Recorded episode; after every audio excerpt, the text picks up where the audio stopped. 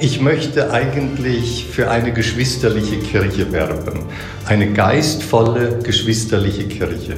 Und da gibt es Ämter, die auch von Jesus Christus, dem Herrn der Kirche, eingesetzt sind. Aber diese Ämter, die funktionieren umso besser, je mehr sie eingebunden sind in diese geistliche Gemeinschaft. Mit Herz und Haltung. Dein Akademie-Podcast.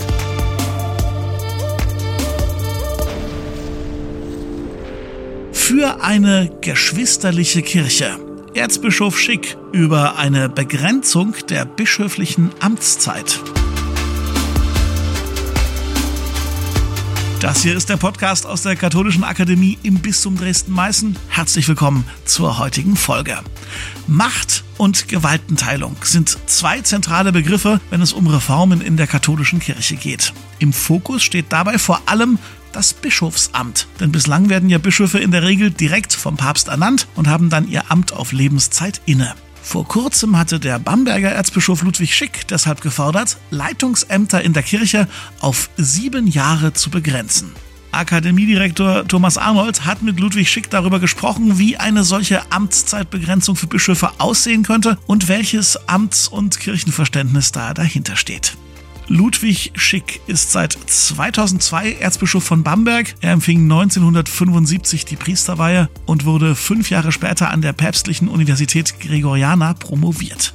Von 1985 bis 2002 hatte er den Lehrstuhl für Kirchenrecht an der Theologischen Fakultät in Fulda inne. Und das jetzt folgende Gespräch, das entstand am Rande der dritten Synodalversammlung des Synodalen Wegs in Frankfurt am Main. Erzbischof Ludwig Schick über eine Begrenzung der bischöflichen Amtszeit. Jetzt bei Mit Herz und Haltung.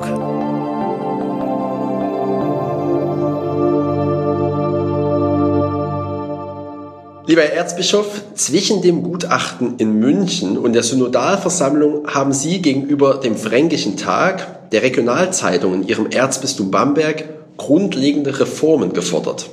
Dazu zählen sie auch als systematische Veränderungen die zeitliche Begrenzung von Leitungsämtern. Lassen Sie uns zunächst auf den Iststand schauen. Was gilt denn derzeit für Bischöfe, für Pfarrer, was für andere leitende Angestellte in der Kirche in Deutschland? Das ist schon differenziert. Zum Beispiel bei uns werden die Pfarrer auf sieben Jahre ernannt. Die Bischöfe werden auf Zeit ernannt, und zwar bis zum 75. Lebensjahr. Dann müssen sie dem Papst ihren Rücktritt anbieten.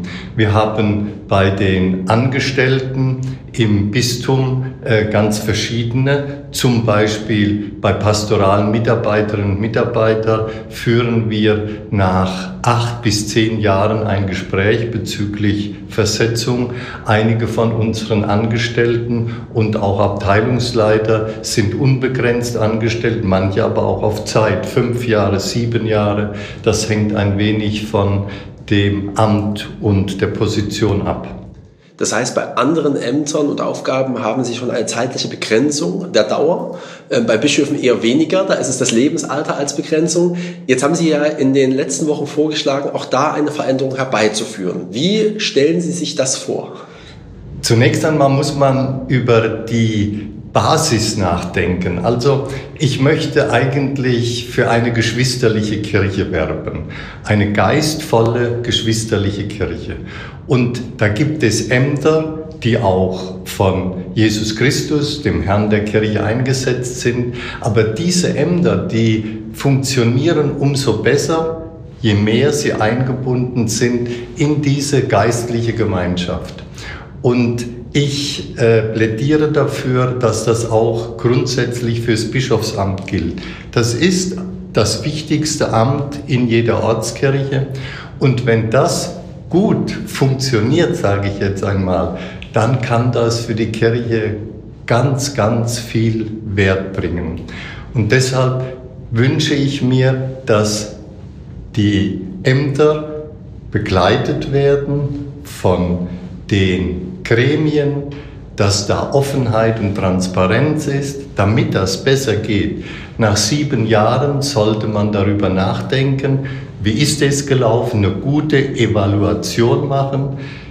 Wollen wir jetzt in diesem Amt weitermachen für die nächsten sieben Jahre?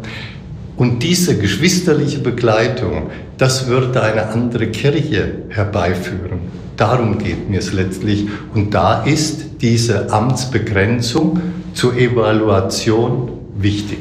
Wenn ich mir das ganz praktisch vorstelle, dann höre ich daraus, dass die Gremien, die Kontrollgremien und Aufsichtsgremien diese Evaluation machen würden. Welche Kriterien würden Sie für so eine Evaluation anlegen? Ja, wir haben ja auch jetzt schon bei den Bischöfen bestimmte Kriterien, die stehen sogar im Kodex.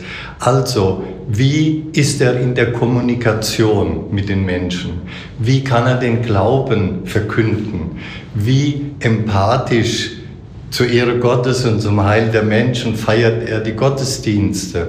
Wie leitet er auch das Bistum gut? Wie geht er mit seinen Mitarbeiterinnen und Mitarbeitern um? Die Kriterien sind heute schon festgelegt und das kann man nach äh, einer bestimmten Zeit einfach mal evaluieren. Ich benutze das Wort Kontrolle nicht sehr gern, weil Kontrolle, das ist etwas letztlich Ungeistliches. Wir wollen einander helfen, dass wir in all unseren Ämtern und Funktionen gut wirken, damit es für die Kirche als Instrument des Heiles gut ist. Im besten Fall kommen die Gremien mit der Evaluation nach sieben Jahren auf den Punkt, dass sie sagen, Herr Bischof, Herr Erzbischof, Sie haben an den und den Stellen gut gehandelt, wir sind zufrieden, das Prädikat ist gut, an den und den Stellen kann man in kleinen Dingen nochmal nachbessern. Im schlechten Fall kommt man aber zu dem Prädikat rot, schlecht, Zeit für einen Wechsel. Mhm. Und dann? Dann geht das auch. Zum Beispiel, äh, wir haben Bischöfe, die dann eine andere Funktion übernehmen, zum Beispiel in äh, den Diensten eines Weihbischofs oder dass sie auch Dienste in äh, der Kurie übernehmen. Also all das haben wir schon. Das wäre alles nichts total Neues. Aber es würde trotzdem auf die Selbstverpflichtung der Bischöfe ankommen, dann sich an die Evaluation zu halten und zu sagen, okay, wenn ich den Eindruck habe, dass ich den Vertrauen des Bistums verloren habe, dann gehe ich, trete zurück, suche eine neue Aufgabe. Ja, es muss ja gar nicht sein, dass man sagt, äh, ich habe das Vertrauen verloren oder Sie haben das Vertrauen verloren von den anderen, sondern dass man einfach sagt, Herr Bischof, in einer anderen Funktion können Sie besser wirken. Und in der Funktion, die Sie jetzt haben, ist ein neuer gut und besser. In einer geschwisterlichen Kirche läuft das alles nicht in Konfrontation. Und ich glaube, dass es ganz wichtig ist, dass wir zunächst ein neues Kirchenbild haben, nicht nur in der Theorie, sondern in der Praxis. Und dazu ist zum Beispiel auch die Synode hier wichtig. Also wir machen Beschlüsse. Aber noch wichtiger ist, dass wir uns begegnen, also mit den jungen Leuten, dass es da Gemeinschaft gibt. Kirche, und das sagt das Zweite Vatikanische Konzil, ist Gemeinschaft, Communio, mit Gott und untereinander. Ich glaube, das haben wir noch längst nicht richtig verstanden und schon gar nicht praktizieren wir es. Da kann die Synode auch helfen. Klingt ein bisschen wie das Plädoyer, dass man auch die Bischofshäuser eher öffnen sollte für Wohngemeinschaften. Also wir haben Gemeinschaft jetzt in Bamberg, ich war ja auch schon in Fulda. Das muss nicht immer sein, dass man unter einem Dach wohnt, aber dass man zusammenkommt, dass man äh, ein offenes Haus hat. Ich wohne in, im Haus mit Schwestern zusammen. In meinem Haus habe ich Sekretärin, Sekretäre. Wir führen eine Gemeinschaft. Und mit dem Weihbischof und dem Domkapitel, wir treffen uns ganz regelmäßig. Also Gemeinschaft muss man pflegen. Das fällt auch nicht vom Himmel. Lassen Sie mich nochmal auf die Evaluation schauen oder auf die Frage einer Rückmeldung. Würden Sie sagen, es wäre eher eine qualitative Bewertung, die Not täte in Zukunft, nach sieben Jahren oder nach einer anderen Dauer? Oder müsste man es auch quantitativ prüfen, indem man dem Bistum eine Art Fragebogen zur Verfügung stellt? Man könnte auch sagen, eine Amtsbestätigung durch Wahl durchführt. Oder finden Sie, da gibt es eine Grenze? Ich weiß noch nicht genau, wie man es genau machen sollte. Man muss natürlich sehen, dass Menschen, die wirklich in der Kirche mitwirken und wirklich Liebe zur Kirche haben, dass die damit bestimmen. Ein Problem, das ist auch in der Politik so und in allen Bereichen des Lebens, dass von außen dann Menschen etwas bestimmen wollen, was mit Kirche letztlich nichts zu tun hat, aber auch nicht mit politischen Parteien, das sehen wir überall, äh, sondern wie kriegen wir diese Begleitung und diese Evaluation Evaluation hin durch Menschen, die wirklich in der Kirche sind, mit der Kirche verbunden sind, die Kirche lieben und die Kirche zu diesem Instrument des Heils machen wollen. Schauen wir nochmal auf die Theologie. Welche Veränderung bräuchte es im Verständnis von Amt und Weihe? Wir haben ja auf der einen Seite das dreigliedrige Weihe mit Diakon und Bischof und Priester dazwischen. Und auf der anderen Seite natürlich das Amt, was begrenzt ist, was Sie ja dann auch für eher eine stärkere Begrenzung aussprechen. Wie würden Sie da in Zukunft die Theologie verändern? Die Theologie verändern. Ich habe meine Doktorarbeit über das dreifache Amt Jesu Christi geschrieben. Da habe ich mich über zehn Jahre mit beschäftigt. Und meines Erachtens ist das eine sehr, sehr gute theologische Grundlage für Amtsverständnis. Da sehen wir zunächst einmal, dass Jesus Christus das dreifache Amt der Lehre, der Leitung und auch äh, des, der Liturgie hat. Und dieses dreifache Amt, das gibt er zunächst allen Getauften. Die sind König, Priester und Prophet, wie wir in der Taufformel sagen. Und aus diesen schafft dann Jesus Christus noch einmal Berufungen, die dann durch die Weihe mit göttlicher, geistlicher Vollmacht gegeben sind, die dann ähm, eben dem Volk Gottes helfen. Da habe ich mal einen Auftrag, einen Aufsatz geschrieben, geweiht und gesendet zur Berufung des Volkes Gottes, damit das ganze Volk Gottes seine Berufung hat. Wenn man das in diesem Kontext sieht, dann glaube ich, äh, kann man gut Leitung als Vollmacht Jesu Christi wahrnehmen. Man weiß, dass sie eigentlich dafür da ist, dem ganzen Volk Gottes seine Gaben und Gnaden zu ermöglichen. Ich sage immer im Bistum, Leitung besteht immer im Inspirieren, Moderieren und Integrieren. Also wir sollen die anderen inspirieren, dass sie ihre Aufgaben erfüllen. Wir sollen moderieren, dass jeder auch seinen Platz findet. Wo kann ich mit meinen Charismen arbeiten und Gutes tun? Und integrieren, dass das so Joint Venture wird, wie wir heute sagen. Das ist eigentlich unsere Aufgabe. Ich glaube nicht, dass wir eine neue Theologie dafür brauchen, keine neue Amtstheologie, sondern dass wir das, was wir in der Theologie erkannt haben, dass wir das nochmal vertiefen und manches, was auch eigentlich von diesen grundtheologischen Einsichten abgewichen ist, dass wir das auch korrigieren und auf den eigentlichen Kern zurückführen.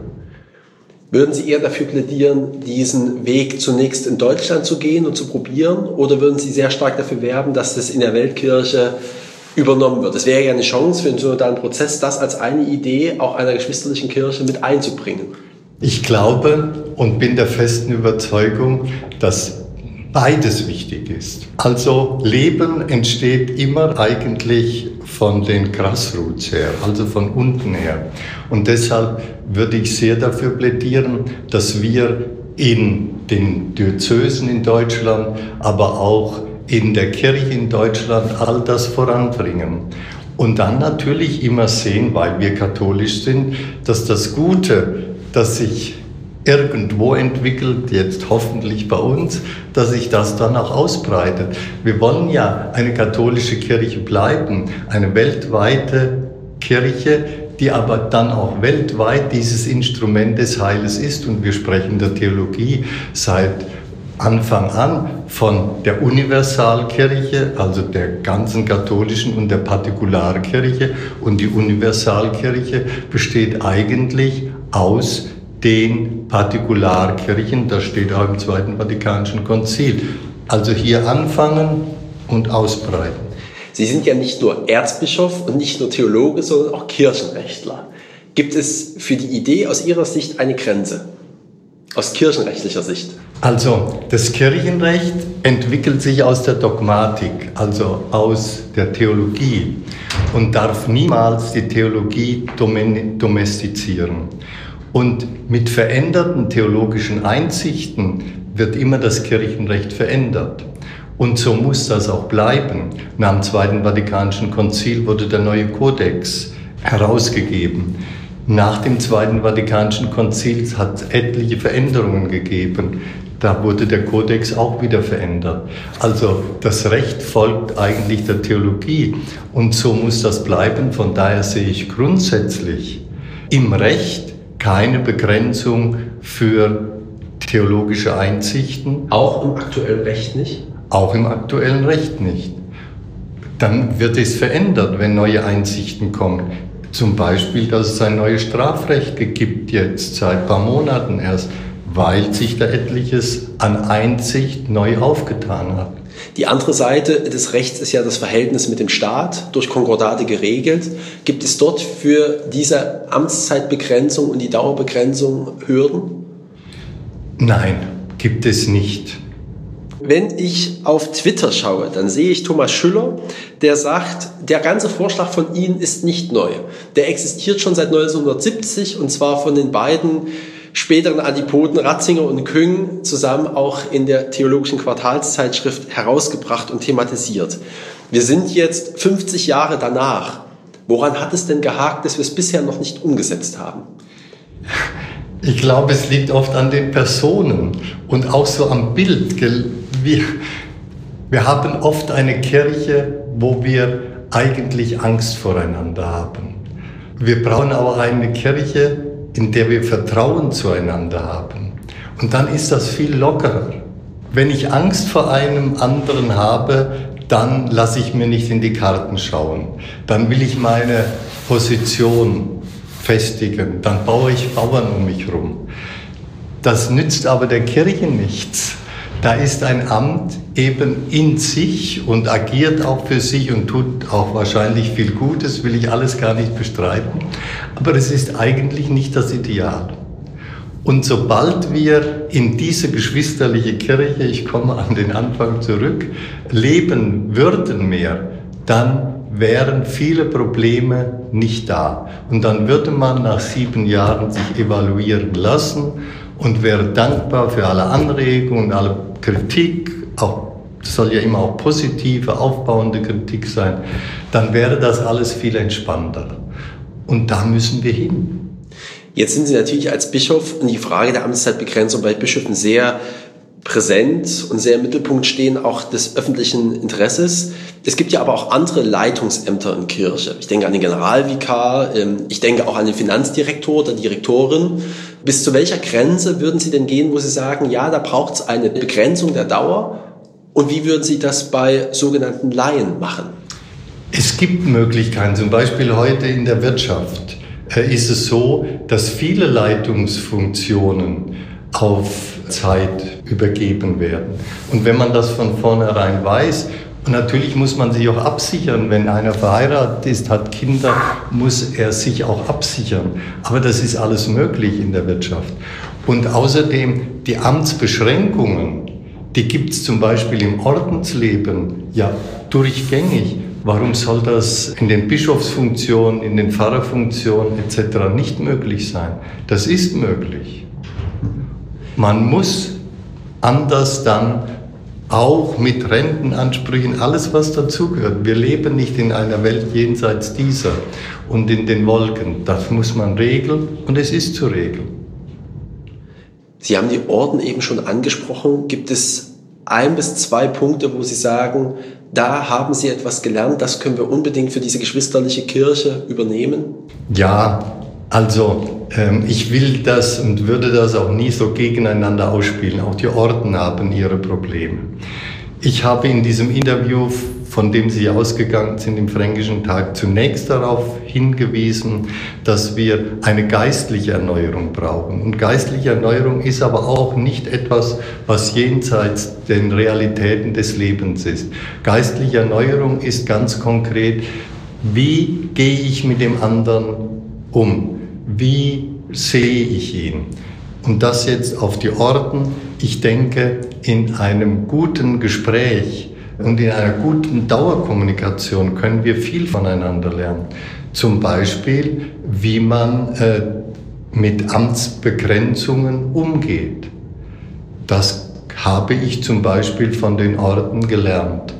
Ich habe viel gelernt von Weltkirche in den Orden, weil die Orden waren immer weltkirchlich ausgerichtet. Das haben wir in den Diözesen erst so nach und nach gelernt und haben Partnerschaften begonnen. Also eine gute Kommunikation untereinander ist immer hilfreich. Ich meine vor allen Dingen auf den Amtsverzicht nochmal, was man da bei Ordensgemeinschaften lernen kann. Einige, die ich so im Kopf habe, ähm, da sehe ich auf der einen Seite das Ringen, wenn es um Nachfolge geht, wo es auch verschiedene Kandidaten gibt, wo es auch Polarisierungen in den Gemeinschaften gibt. Wie geht man damit um, wenn es das in einem Bistum gibt? wenn es diese Debatten gibt, bisher war das ja im Domkapitel eher, aber wenn es dann nochmal sehr stark auf die sieben Jahresfrist hinausläuft, dann kann natürlich so eine Polarisierung schon vorher eintreten. Und der zweite Gedanke, ich finde sehr charmant bei Ordensgemeinschaften, dass die Oberen, die dann zurücktreten oder deren Amtszeit ausgelaufen ist, bewusst ein Jahr weggehen, um dem Nachfolger dann freie Hand zu lassen. Machen nicht alle Orden, aber machen viele. Und wenn es Spannungen gibt, unter Menschen gibt Spannungen, da darf man noch so geistlich sein, dann muss es eben auch Beratungsinstitutionen geben, die haben wir in der Kirche. Und die müssen dann halt auch begleiten und müssen äh, Ungereimtheiten, Unstimmigkeiten auch aufarbeiten. Wir haben viele gute Ansätze schon, die müssen ausgebaut werden. Aber wir dürfen nie in der Kirche, und das ist ungeistlich, sagen, weil das alles so schwierig ist oder so schwierig erscheint, packen wir es gar nicht an. Ja, dann bleiben wir auf dem, was wirklich zu verbessern ist und verbessern es nicht.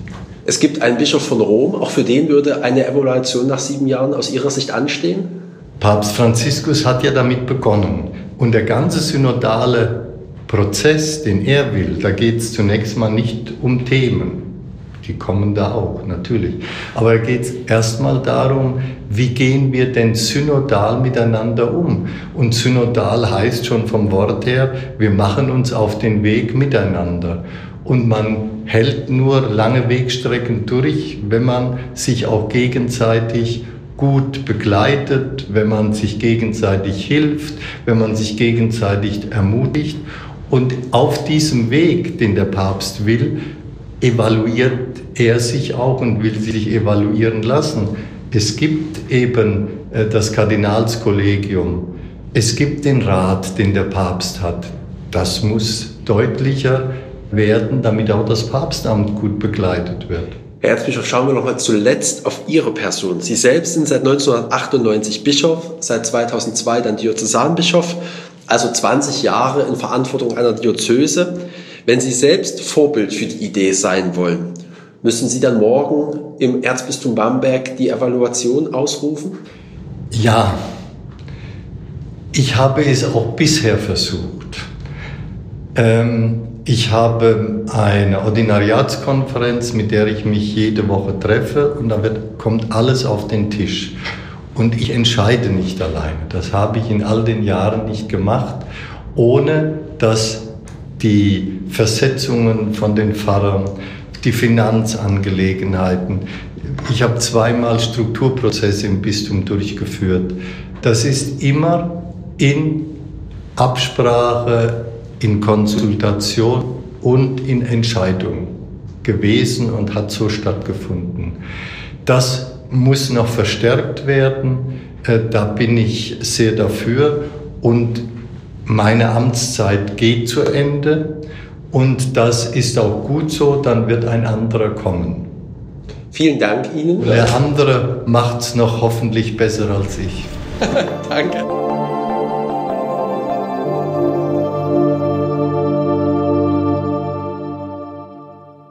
Thomas Arnold im Gespräch mit Erzbischof Ludwig Schick. So, wie denkt ihr über das Thema Begrenzung bischöflicher Amtszeiten? Mischt euch bitte ein in die Debatte. Am besten bei uns auf Instagram, Facebook oder direkt über die Website der Katholischen Akademie, die da lautet lebendig-akademisch.de. Und wenn euch unser Podcast gefällt, dann könntet ihr drei Dinge tun. Zum einen uns abonnieren, natürlich kostenlos und niemals mehr irgendwas verpassen. Zum zweiten uns weiterempfehlen an Leute, die sich für die Themen interessieren, die wir hier so ansprechen. Ihr kennt das ja, persönliche Empfehlungen sind die schönste Art, neue Podcasts kennenzulernen. Und drittens und zu guter Letzt, gebt uns eine gute Bewertung bei Apple Podcasts oder bei Spotify. Das hilft uns unter anderem leichter gefunden zu werden.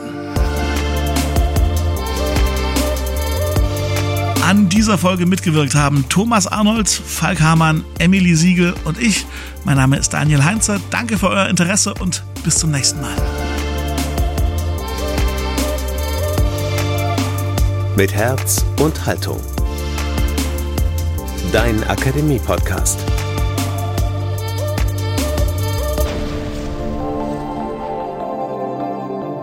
Ein Angebot der Katholischen Akademie im Bistum Dresden-Meißen.